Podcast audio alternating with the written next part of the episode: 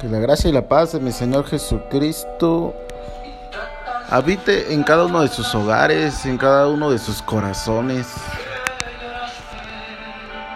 Soy tu amigo el evangelista Frank, mensajero de Cristo y estamos gran estamos este súper contentos de que ayer tuvimos la dicha, tuvimos el placer, el privilegio de poder reunirnos para exaltar, para adorar el nombre de nuestro amado Salvador Jesucristo.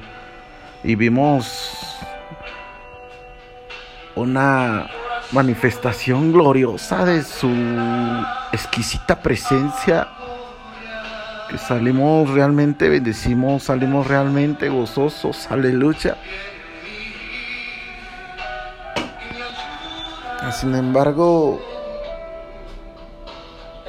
también pues hubo algunas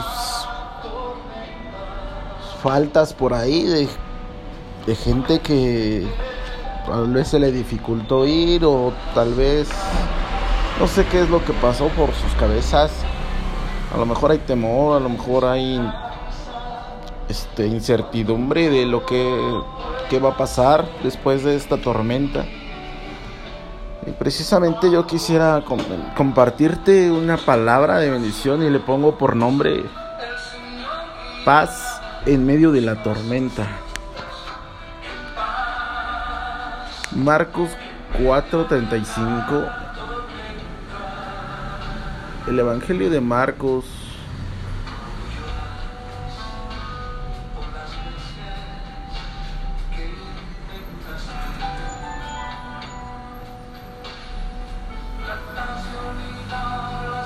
Dice, aquel día, cuando llegó la noche, les dijo, pasemos al otro lado. Y despidiendo a la multitud, le tomaron como, le tomaron estaba en la barca. Y había también con él otras barcas. Pero se levantó una gran tempestad de viento y echaba las olas en la barca, de tal manera que ya se anegaba y él estaba en la popa, durmiendo sobre un cabezal, y le despertaron y le dijeron, Maestro, ¿no tienes cuidado de que perecemos? Y levantándose reprendió al viento y dijo al mar, Calla, enmudece. Y cesó el viento y se hizo grande bonanza. Aleluya, y les dijo, ¿por qué estáis así amedrentados? ¿Cómo no tenéis fe?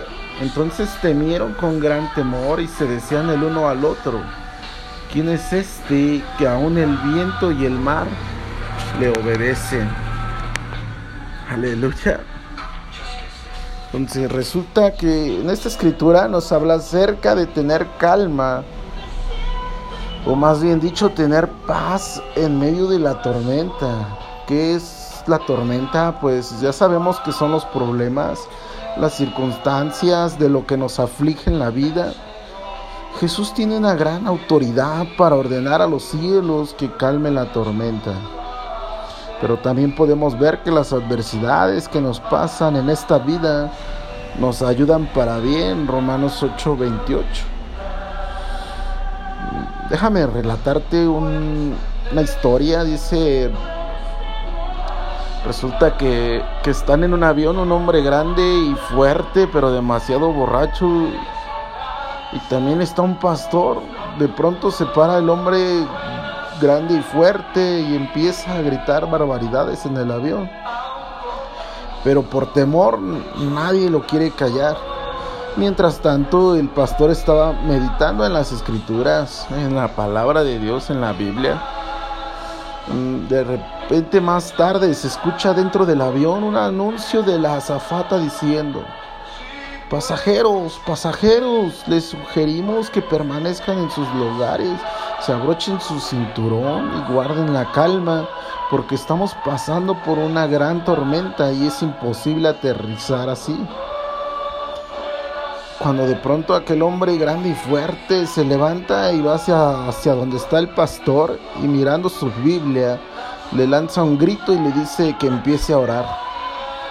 Mientras tanto, el pastor mirándolo fijamente a los ojos le dice que no, En ese momento todos los del avión voltean a verlo por ese reto que le lanzó hacia aquel varón grande y fuerte, quien se le queda viendo y le dice, ¿qué es lo que me acabas de decir? Y el pastor le vuelve a decir que no lo haré, ya te dije. Y dice, no, no voy a orar si tú no oras conmigo. Nunca hubiera imaginado que una universidad se adaptase tanto a mi forma de vivir. Y dijo, no voy a orar si tú no oras conmigo. Aquel varón grande y fuerte le dice, pero yo ni siquiera creo en Dios. Entonces el pastor piensa, ¿cómo es posible que quieres que ore a alguien en el cual no crees? Y al fin se escucha decir de aquel varón grande y fuerte, está bien, voy a orar, pero necesito que me asegures que vamos a aterrizar muy bien. Y aquel varón, le- aquel pastor le dice, "Sa- tra- trato hecho, ¿verdad? Pero aunque le cayó como un balde de agua fría para el pastor, ¿verdad? pues le lanza un fuerte desafío para probar su fe. Dentro de sí empieza a clamar a Dios pidiendo que le muestre una señal. Al ver que no le mandaba nada, recuerda una gran promesa en la escritura. Y dice, y todo lo que pidieran en mi nombre, en el nombre de Jesús, les será hecho.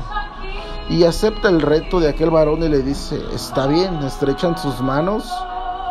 Y en, aquel, y, y en eso aquel hombre grande y fuerte cae al piso y comienza a llorar. En eso el pastor comienza a orar por su salvación de él y por su familia. Y también cesa la tormenta. Y terminando de... Y, y también para que cesara la tormenta. Y terminando de decir amén, se escucha nuevamente a la azafata dando el aviso que la tormenta había pasado y podía aterrizar muy bien. ¡Wow! Qué maravilloso, pues la tormenta cesó, pero también aquel varón comenzó a creer en el Señor Jesucristo. Aleluya. Entonces recuerda que debes de pasar en medio de la tormenta, porque después de la tormenta vendrá la calma, aleluya, después de esas grandes adversidades, de esas grandes tribulaciones, vendrá la paz, aleluya. Y podemos ver ayer el nombre de nuestro Señor Jesucristo grandemente glorificado en nuestras vidas. Pudimos ver que después de una tormenta, después de vivir angustiados por más de tres meses, al fin volvimos a su lugar santo, ahí donde la presencia de Dios está en gran manera y juntos como hermanos, juntos en armonía, aleluya. Oh, gloria a su nombre. Así es que